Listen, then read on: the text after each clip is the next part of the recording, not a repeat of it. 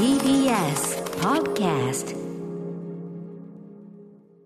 3月7日月曜日時刻は午後8時を過ぎました。TBS ラジオキーステーションにお送りしているアフターシックスジャンクション略してアトロクパーソナリティの私ライムスター歌丸。そして月曜パートナー TBS アナウンサー熊崎和人です。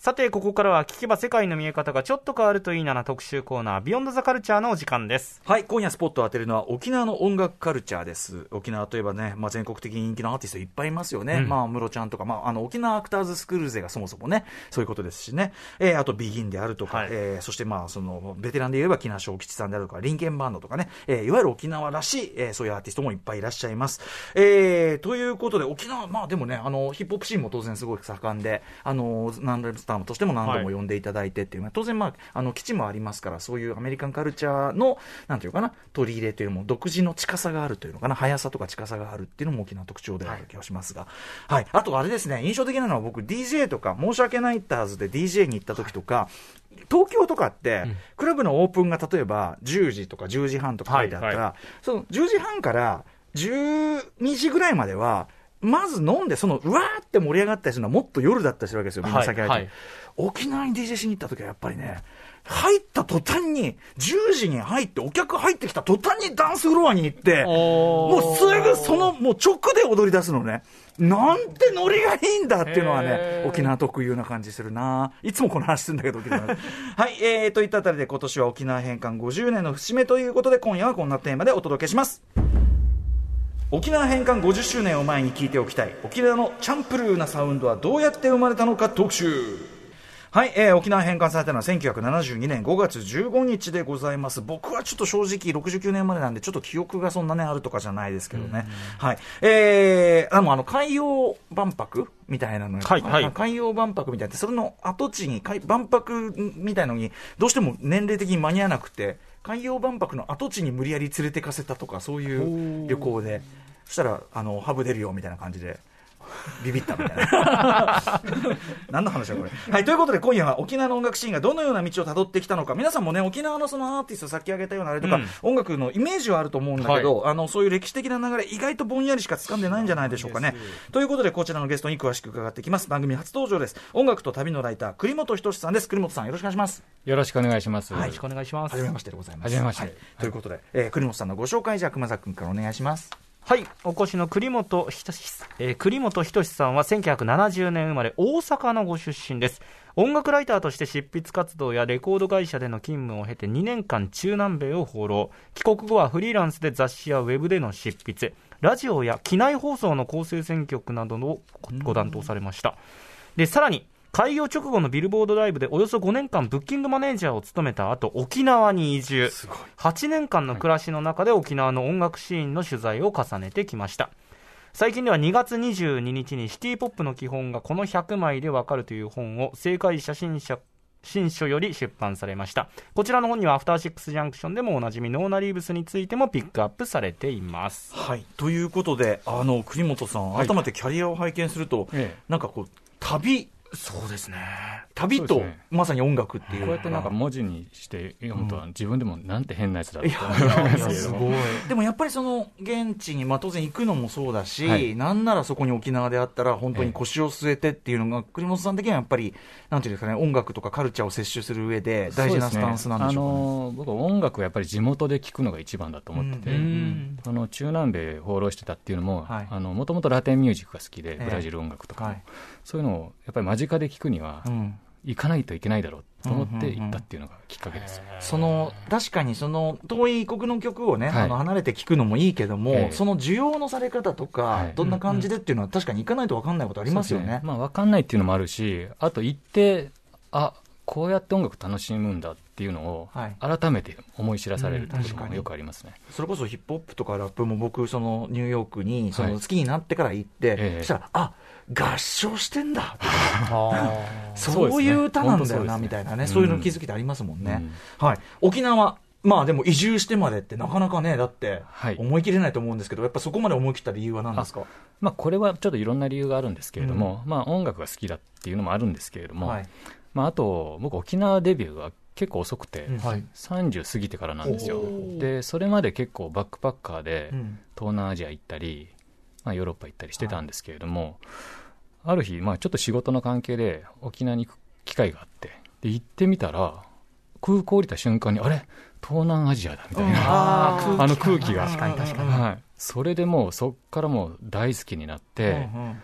で、まあ、日本にね国内にこんなところがあるんだうんっていうので、もういつかちょっと住みたいなっていうことがあったんですけども、で、えっとまあ、結婚して子供ができてあ子育て沖縄でやるといいんじゃないかなみたいな。そうそうですけど、なかなか本当にサウス、本当にサウスバウンド、後ほど出てくるけど、すごい、サウスバウンドだ、本当に。はい。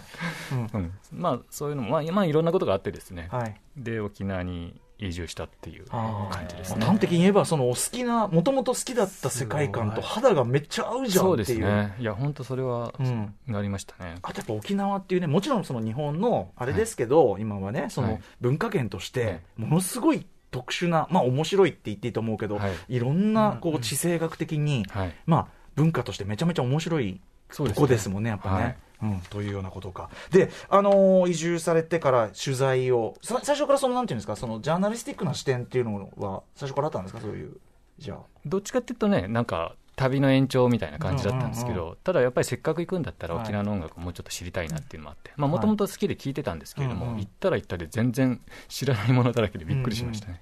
で、取材とかも重ねたと。はいそうですね。ん。そこからこう、見えてきたものっていうのもあるわけですよね。そうですね、いうん。や、本当になんかあの、沖縄って、どうしても沖縄民謡のイメージとか、ええ。それこそ安室ちゃんみたいな、そうですね。ダンスミュージックみたいなね、はい。そういうイメージが強いかもしれないんですけど、ええ。本当にジャンルが何でもあるんですよ。うんうんうん。でしかも全部沖縄の音楽ミックスされたりとか、はまあ本当独特の進化をしてるシーンだなっていうふうに感じますね、これ、その沖縄でそういう、はい。先ほど僕がね、そのええ DJ しに行ったらすぐ踊り出すんだよとか、は歌がまあ盛んだったり、アーティストも多いとか、はい。そういうのっていうのは、その歴史的背景とかがあったりするんでしょうか？そうですね。あのもともと沖縄っていうのは、えっとまあ、琉球王国っていう名前のね、はい。あの別の国だったんですけれども、やっぱり中国とうん。とか、まあ、台湾の方との交易が盛んだったんで、はい。あっちからの殺殺法師っていうのかな、ん。なんかあのそういう死者が来るんですよ、はいはい。でその人たちをこう歓迎するためにはい。音楽がやっぱり音楽と踊りですね、うんうん。が盛んになっていったっていう歴史的背景があるので、貿易と貿易の国だからこそ外交手段としてのそうですそうです、うん。本当にそこで喜んでもらわないとはい。うまく交渉できないっていうのは多分あったと思うんですよね、うんうんでそれでもう楽しめる音楽うん。うん楽しめる踊りみたいなものをどんどん作っていったっていうのはあると思いますね、これ結構目から鱗よね、うん。その地政学的にある種必要なものでもあったった。はい。っていうことだ。うんさらにその、あれですよね、まあ、後年は当然、その日本との関係もそうですし、えーまあ、アメリカの基地が入ってきたりとか、はいまあ、間に戦争を挟んだりとか、はね、いろいろありますけど、当然、アメリカとかそういう日本、そうですね。その影響もあるわけですよはい。ね。まあ、第二次大戦後は沖縄はアメリカの一部だったので、はいどうしてもやっぱアメリカの影響っていうのはうん。濃厚になってきますね、でもそこでアメリカに、割と要するにそのアメリカだったわけだから、ある種、はい。アメリカ直なんだけど、そこでやっぱり沖縄文化とのそのミックス、チャンプルーがそうですね。行われる。そこがやっぱり面白いところですよね、うんうん。沖縄のアイデンティティが損なわれていないっていうところですね、だからこう、面白いですね、その文化が生まれるときって、もちろんその基地があることによっていろんな問題あるし、はい。えーなんだけど、なんていうかな、その文化が生まれるときの、もういいとか悪いを超えた何かっていうのかな。そうですね、そのそので生まれた状況、さヒップホップもそうですけど、生まれた状況そのものは悲惨なんだけど、うん。そのそこから生まれるもの、この市場とかね、うん。ってありますもんね、なんかね。ね。まさに今日はちょっとそういう、なんていうのかな、単純ないい悪いで割り切れない状況も含めて、い。ろいろちょっとお話を伺っていこうかなとはい思っております。えー、ということで、よろしくお願いします。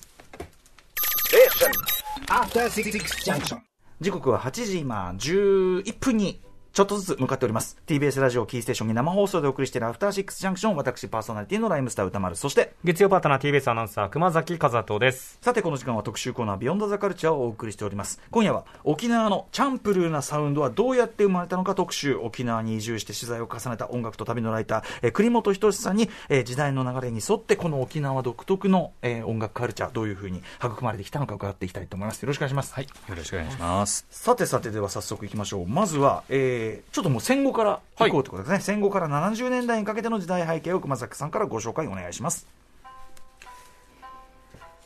終戦後アメリカ統治下の沖縄では各地に米軍基地が建設その中でも沖縄本島中部に位置する嘉手納基地は65年にベトナム戦争が始まると戦地への出撃基地となりましたその結果嘉手納基地に隣接するコザ市現在の沖縄市ではベトナムの戦地手当を手にした米兵があふれる状態となっていました。はい、ということで、えー、まあ、もちろんね、戦争中は、太平洋戦争中は大変なことになっちゃった沖縄でね、あれですけど、その後、まあ、日本が負け、アメリカの、まあ、その、占領下に入ったと。はい。で、でもすごい、それによって、その、栄えてはいたんですね、じゃあね。そうですね、やっぱりあの基地があったので、うん。かまあ、特に嘉手納基地ですね、はい。本当にあの嘉手納町で、うん。えっと、沖縄市という、まあ、今の沖縄市というところに隣接している、はい。本当に大きな基地があって、うんでやっぱりそこの基地の周りにはやっぱり米兵たちがたくさんいるわけで、しかも、ベトナム戦争がもう始まっちゃう。そうです。ね、うん。はい、で60年代は、割とそういう感じで、まあ、ロックが取り、まあ、入ってきて、うんまあ、ビートルズとかベンチャーズみたいなのが主流だったらしいんですけれども、なんかあのどんどんロックもハードな方向に行くじゃないですか、はいでやっぱりあの戦争に行く兵士たちは、士気を高めるためとか、はい。あとはもうその現実逃避するためには、えよりハードな音を好むっていうよううんな感じになって。そこでなんかあの沖縄はハードロックが栄えたっていうふうによく言われてますけど。それはその、まあ、これからお話伺いますけど、はい。そのじゃあ、ライブハウスとか、要するに米兵が来るようなライブハウスがいっぱいあった、そうですね、今もちょっと名残はあるんですけれども、あの嘉手納基地から、えーと、なんですかね、街の真ん中をゲート通りって、本当に、まあ、要は門、基地の門からまっすぐはい。つながる通りがあるんですけど、そこがですね、本当にちょっと異国感あるっていうか、うんうん。今もちょっと横文字の店がずっと並んでるんですけど、そこが本当にライブライブハウスがたくさんあって、うん。夜な夜な盛り上がってたっていう話は聞きますね。そこに出てたバンドっていうのは日本のバンドなんですか？日本のバンドもあれば、うん。例えばあのフィリピンとか東南アジアのミュージシャンが出稼ぎに来てたりとか、そういうのもあるみたいです。それで、えー、とその当時の7 60年代末とかの、えーとええ。ハードロックとかを、演奏してたってことでね。そうですすね。はい。オリジナル曲とかもあったオりしたんです？かリジナルも中にあったんだと思うんですけれども、うんうんうん。はい。なるほど。そんな中、じゃあ出てきた人たち、ちなみに、まあ、その、だからベトナム戦争、まあ、もちろん泥沼化していくわけだし、はい。兵士たちもね、まあ、それで、兵士た荒れた兵士たちがまたその地元でいろんなことがあって、あの、コザ暴動とか起こると思うんですけど、まあ、そういうこう時代の空気っていうのはやっぱりその、関係してるんでしょうかね。そうですね。うん。あの、やっぱり、そういう、なんていうんですかね、あの、まあ、兵、沖縄兵、あ、えっ、と、アメリカ兵とうん。沖縄の人たちとのいざこざみたいなのもやっぱりうん。たくさん出てきたわけだし、そういう中で、やっぱりちょっと社会的な、うん。ね、メッセージを入れたロックが出てきたりとか、うんうんそういうこともあるみたいですね。はい。はい。えーということで、これはじゃあ70年代になるんでしょうかね、沖縄ロックというか、はいえー沖縄独自のロック、どんな感じが生まれてるんでしょうか？はい。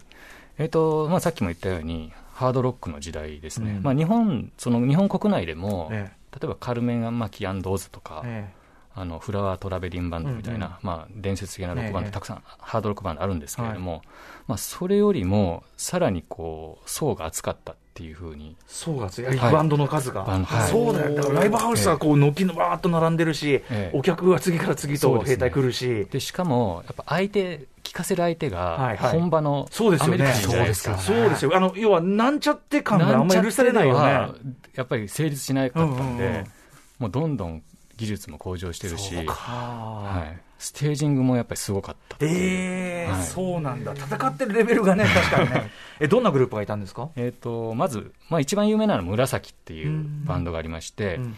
まあ、これ、紫っていうと、まあ、パープルなんですけど、はい。あのディープパープルっていう、はいはい。まあ、有名なうん。ハードロックバンドがありますけどうんうん、もともと彼らのコピーから始まったらしいんですけれども、徐々にまあそのディープパープルっぽい音を取り入れて、あのオリジナリティのあるものを作っていったっていう。紫、紫。はい。うんうん。でこれはもうあの日本あの、まあ、沖縄だけじゃなくて、うん。日本全国ですごい人気が出たんですね、うんうんうん70年代半ばぐらいに。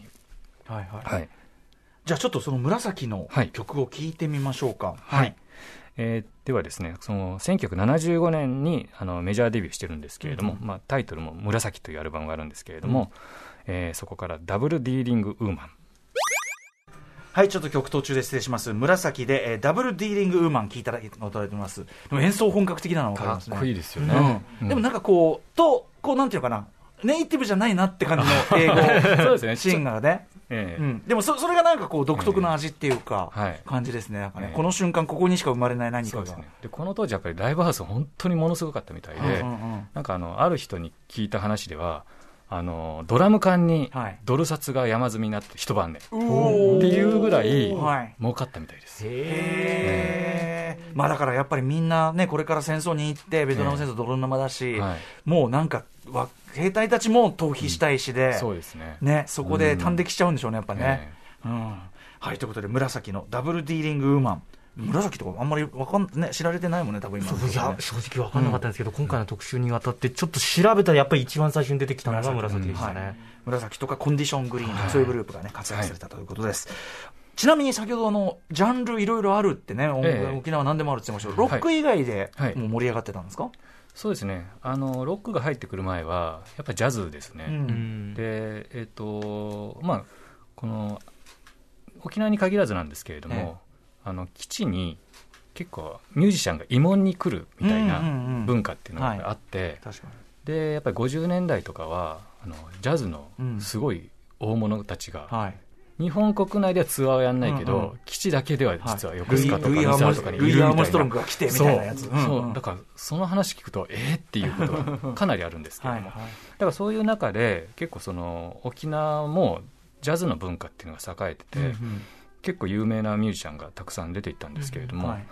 あのその中の一人で与世山澄子さんっていうジャズシンガーがいらっしゃいまして、与世山澄子さん。はい。この方はですね、まあ、50年代にデビューしてるんですけれども、あのビリー・ホリデーのバックをやってたマル・ウォルドロンっていうピアニストがいるんですけど、はい。その人にすごい可愛がられてで一緒にアルバム作ったりもしてるような結構すごい人なんですよ。すごいそれ。ええ。うんうん。で今もあの那覇にインターリュードっていううんうん。ライブハウスがあって、うん。そこで歌ったりはしてるみたいなんですけれども、うんうんうんはい。50年代から活動されて、ちなみにこの方僕写真見てて、はい。なんかこの顔見たことあるなと思って印象的だったんですけどこれ、はい。えっ、と亡くなられた森田義満監督のはい。2007年のまさに沖縄中盤から舞台が沖縄に変わる、ええ。サウスバウンドという映画があるんですけど、これで学校の校長先生役役ですね。はい。ですよね。そうですいやー、びっくりした。そうなんだ、この方なんだ。あの、森田義満さん、割とその、はいなんていうかな、いわゆるこう、プロ役者でないキャスティングはええちょいちょい好んでされるんだけど、それの一部なんだけど、珍しくそういう中でも、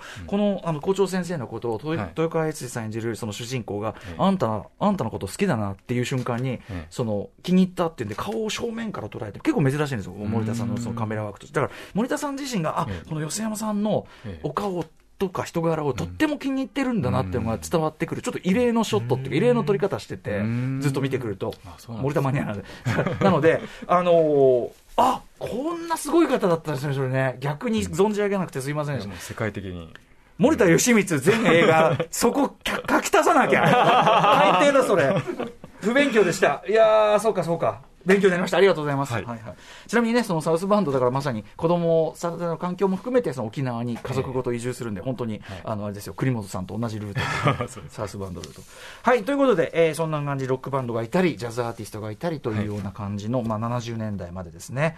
さあ、そこからじゃあ80年代、どういうふうになっていったのか、熊崎さんお願いします。はいベトナム戦争に荒れたアメリカ兵は沖縄で度重なる事件を起こし理不尽な状態が続いた状況下米軍基地への反発は強くなり70年12月にはコザ暴動が勃発、日本への復帰の機運が高まり72年5月に沖縄返還が実現その後は観光を主要産業と位置づけ75年には沖縄国際海洋博覧会を開催これ、そう。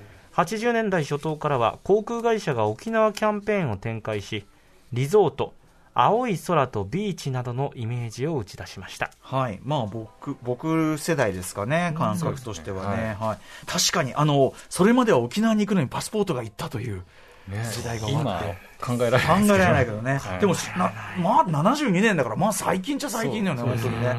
はい。えー、で、音楽はどういうふうに変わっていったんでしょうか？はい。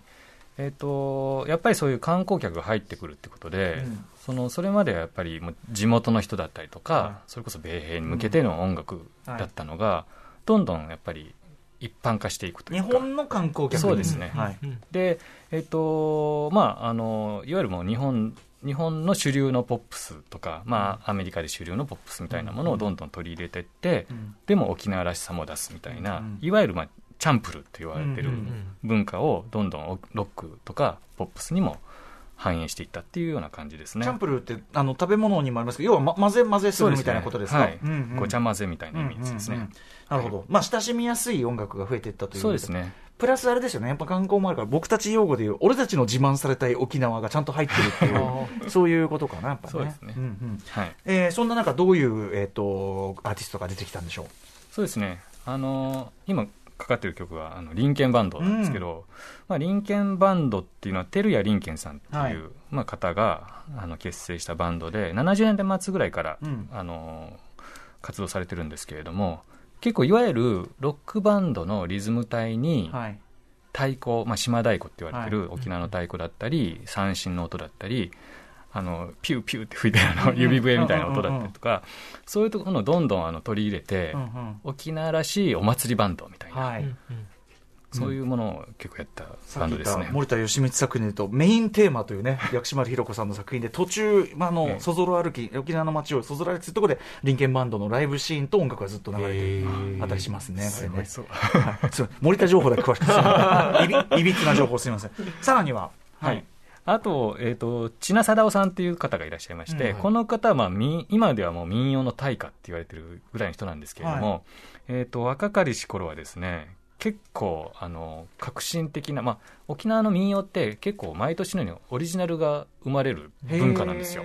へずっと古い古典的なものだけではなくて、新しい民謡をどんどん作って歌っていくっていう新作民謡。そういうのが、あをたくさん作ってた方で、結構そのロックを取り入れたりとか、まあ、レゲエのリズム取り入れたりとか、ちょっとラテンっぽいことやったりとか、かなり面白いものを作り始めて、あと、まあ、あの、ネーネーズっていうコーラスグループをプロデュースしたりとかですね。はい。そうか、そうか。そうですね。だから、あの、千奈さんが、その、沖縄のポップス界に与えた影響ものすごい大きくて、うんうん結構若手のアーティストとかみんな慕ってるような状況ですねなる。ほど。千奈貞夫さんという方。はい。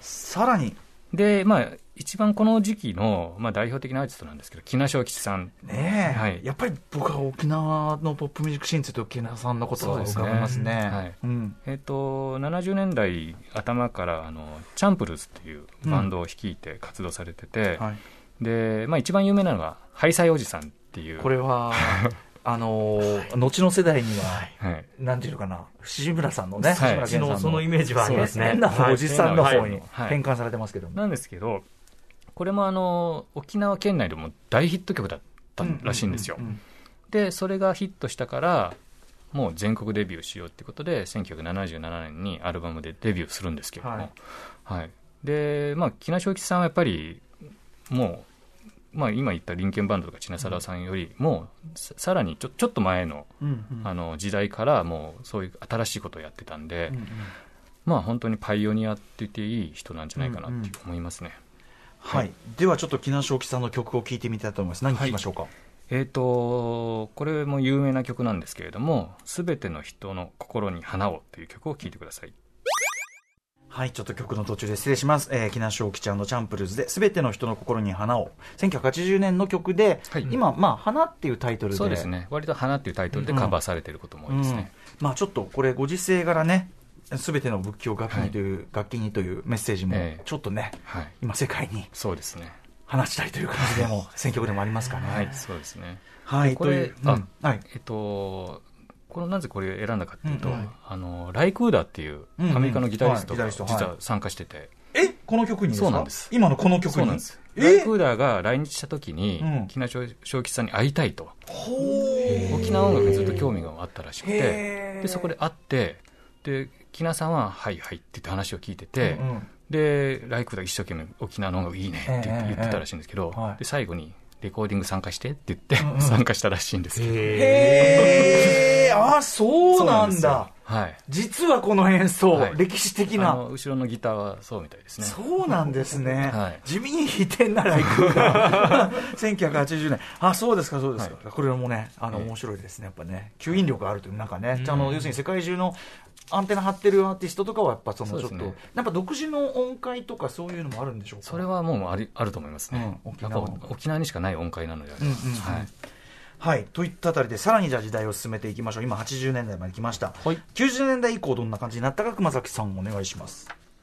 時代は平成へと移り90年代は戦争を経験しない若者へと世代交代92年には沖縄戦で消失した首里城が復元93年には大河ドラマ「琉球の風」が放送されこれまでの歴史にスポットが当たると同時に独特の沖縄ポップカルチャーを生み出していきます音楽シーンとしては90年にビギンがデビュー92年に安室奈美恵がデビューし全国区でも沖縄アーティストが活躍していきましたこれでもあれだな、TK 曲じゃない方が良かったな。初期のはやっぱし、あれだな、方が、アクターズスクールっぽいかもしれないけど。はい。ということで、まあ、安室ちゃん大好きなんですいませんね。えー、まあ、アクターズスクール、沖縄アクターズスクール出身のアーティストが、まあ、大活躍しだしたのも90年代ですし、まあ、ビギンもすごく、なんていうのかな、割と今までのご紹介いただいたアーティストよりさらにすごい洗練された感じのね、やっぱりねそうです、ね。あれですよね、はいアーティスト。90年代の特徴ってどんな感じでしょう？そうですね。やっぱりあの今歌丸さんおっしゃったように、どんどんやっぱりサウンドも洗練されていって、うん。その80年代ぐらいまでは割とそのごちゃごちゃしたチャンプルーっていかにもチャンプルーみたいなものがうん。面白さだったりしたんですけれども、はい。どんどん90年代以降は本当に自然に沖縄の音階を取り入れたり、はい。三振が普通に入ってるとか、うんうん。だからそういうのが自然に、まあ、ロックバンドも普通に三振取り入れたりとか、はなんかあの民謡とコンテンポラリーなサウンドが、あの違和感なく合体するような時代かなというふうに思いますね。なるほど。確かにビギンとかってすっごい沖縄っぽい何かを打ち出してるってわけじゃないのにはっきり沖縄っぽいですもんね。あー見事ですよねそれはね。あとやっぱりアクターズスクールはそういう意味ではそのコザのライブハウスの,、ええ。あののあれじゃないけど割とアメリカ直輸入感っていうかアメリカのエンターテインメント感みたいなものがあると思いますね。ね。はい。そういうテイストもやっぱ沖縄ならでは、要するに本土だともうちょっと希釈されそうなとこが、え。こうなんてもうちょっとアメリカナイズされた感がそのまんま来るみたいな、えはい。その感じもありますね。はい。ちなみに、昨日発表された情報で、今年10月に沖縄では、沖縄アクターズスクール大復活祭、本土復帰50周年記念開催決定で、マックスし、えー、と島袋寛子さんとか、 DA PUMP、えー、知念里奈さん、そして我らが三浦大知君、行きたい 行きたい。行きたいっていう感じですね。はい。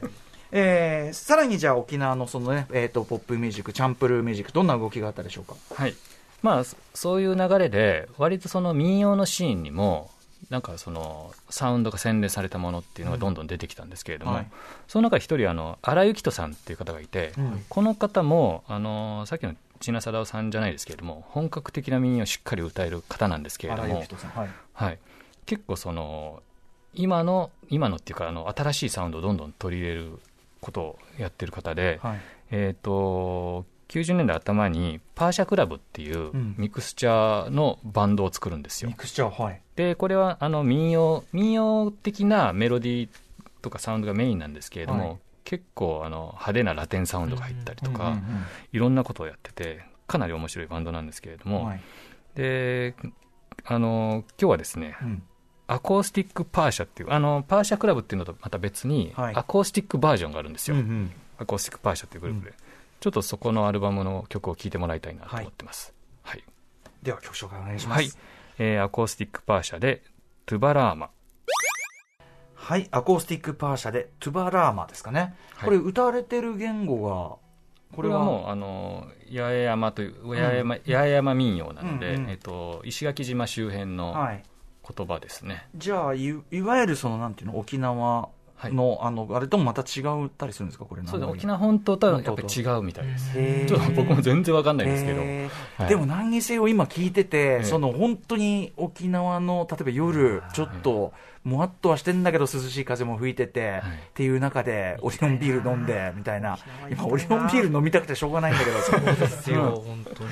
ちょっとなんか世界がに飛ばされた感じがしますね。すごい素敵さあ、えー、そんな感じで、えー、どんどん行っていきましょう沖縄音楽ちなみに沖縄音楽的な、沖縄的な要素を取り入れる人って先ほどもおっしゃってましたけど、まあ、はい割と普通に増えましたよね、そこは、ね。そうです。ね。はい。うん。まあ一番有名なのが、ブームの島唄だと思うんですけれども、うんはい。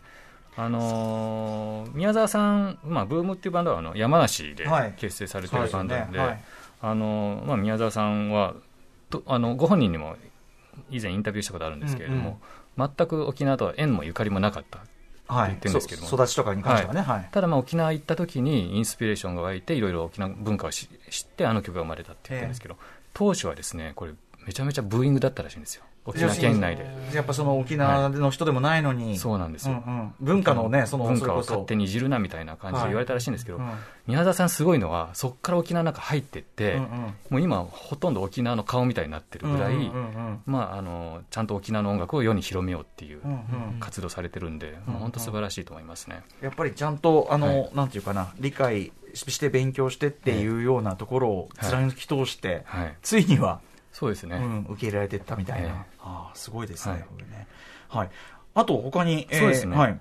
えー、とあと、さらに言うと、沖縄の音楽を世界に広めたっていうところで言えば、世界に、はい。はい、坂本龍一さんですね。おお。で、えーっとですね、は89年うにん。「ビューティーっていうアルバムがあって、はいこれ、確かあの、バージンミュージックと契約して、うんうん世界デビューをドンと大々的にやろうっていうアルバムだったと思うんですけれども、うんうんこれがですね、ものすごい豪華なゲストたくさん入ってて、ええで沖縄のあのミュージシャンも、うんミュージシャンというかシンガーも入ってるんですけれども、で結構それがメインになってるんですよ。うんうん。でうんえっと、ちょっと今からアサドヤ・ユンタって有名な、うんあの民謡のカバーを聴いてもらうんですけれども、これなぜかあのインドのタブラが入ってたりとか、はいはい。あとアフリカのあのセネガルのユッスンドゥールっていうすごく有名うんなシンガはいはい。ーがコーラスで入ってたりとか、はいはい。めちゃくちゃ贅沢な沖縄音楽ですね。はい。ちょっとこれぜひ聴いてもらいたいと思います。はい、坂本龍一さんでアサドヤ・ユンタ。はい、えー、坂本龍一さんのアルバム「ビューティーから朝ドヤユンタ、えー、お聴きいただいております。はいあの、今ね、PEP、まあ、その沖縄的なええメロディーももろにそうだし、はい。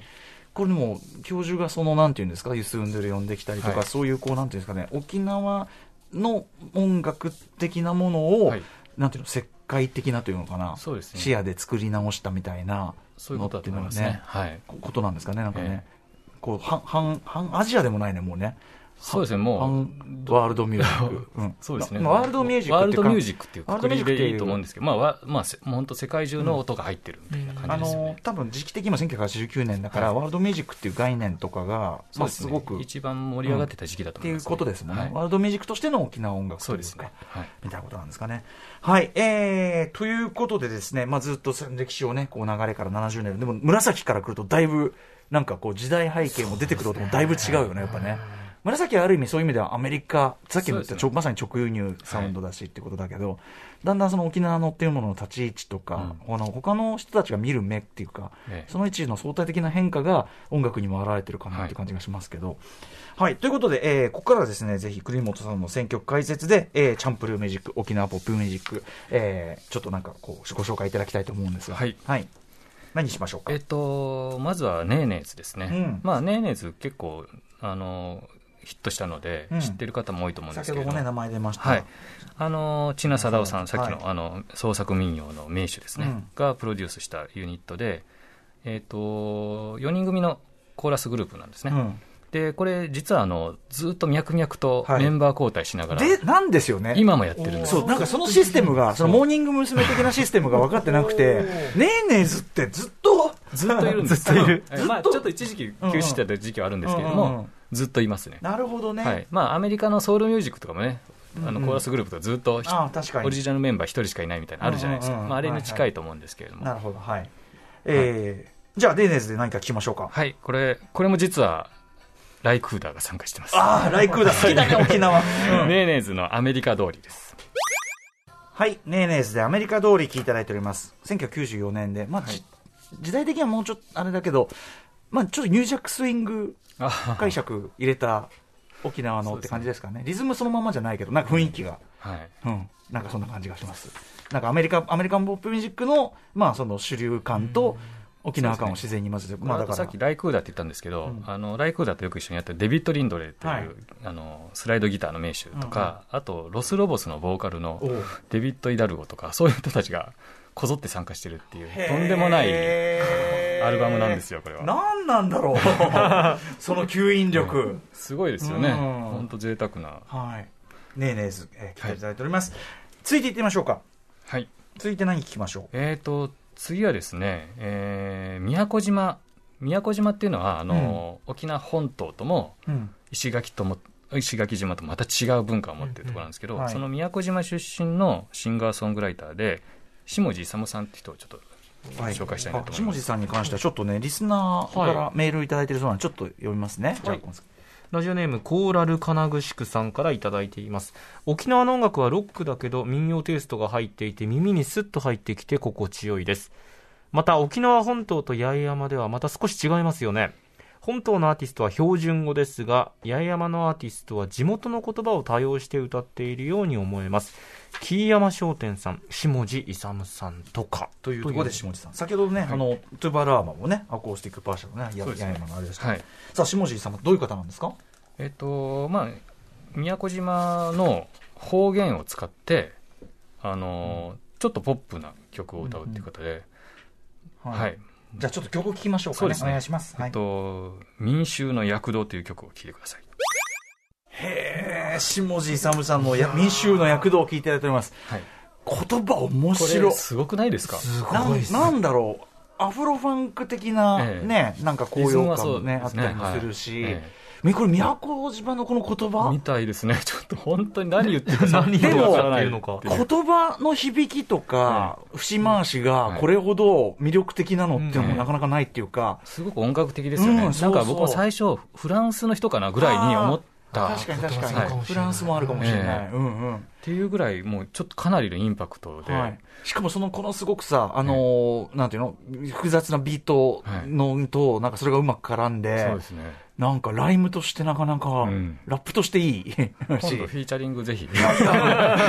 何ね、でもちょっと、何何言ってんのみたいな、でもこの響きがやられちゃいますね、ちょっといやね。本当もうすごかったです。ライライブを見たんですけど本当すごかったですすねげえかっこいい、はい。下地勇さん。いや、民衆の躍動を聞いていただいております、本当に。はい。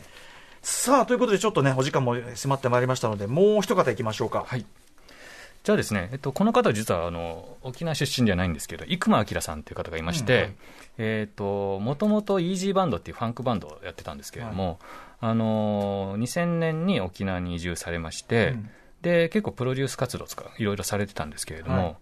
なんとあのエイサーってご存知ですか？エイサーエイサーあの、エイサーのオリジナルをたくさん作って、うんうん。もう超売れっ子になってしまったっていう方で。すね。はい、うんうん。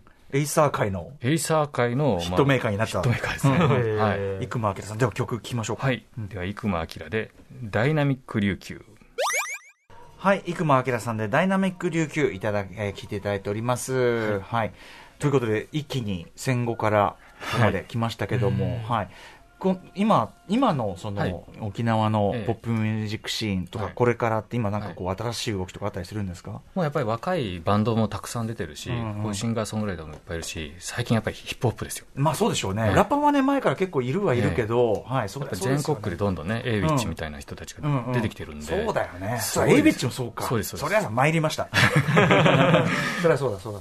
ね、はい。ということで、えー、ちょっとこれ、あの、短い時間でありましたが、でもギュギュッと、なんか、やっぱその沖縄特有のなんか地政学的な、本当に、なんていうかな、あの、が特徴を生んでるみたいなのもすごくわよく分かったし、はいはい。あとなんかでもすごく、あれですよね、おおらかっていうか、うんそうですね。寛容な音楽だと思いますね。懐が広いですよね、はいなんかでも、あと個性が強いから、ちょっと沖縄要素を入る入れるだけでもう沖縄っぽくなるから、なんか強いっていうか、遺伝子が、はい、そんな感じも感じました。はい、といったあたりで、えーお時間近づいてしまいました。栗本さん、最後にお知らせことなれば、ぜひお願いします。はい。えっ、と、2月にですね、あの、著書が出まして、全然沖縄関係ないんですけれども、あの、シティポップの基本がこの100枚でわかるという本を新書で、正解者というところから、えー発売になりまして、はい。えっ、と、これはもう100枚の、うんえーシティポップの名盤と言われているものを取り上げまして、はい。まあ、70年代から80年代をメインに、うん。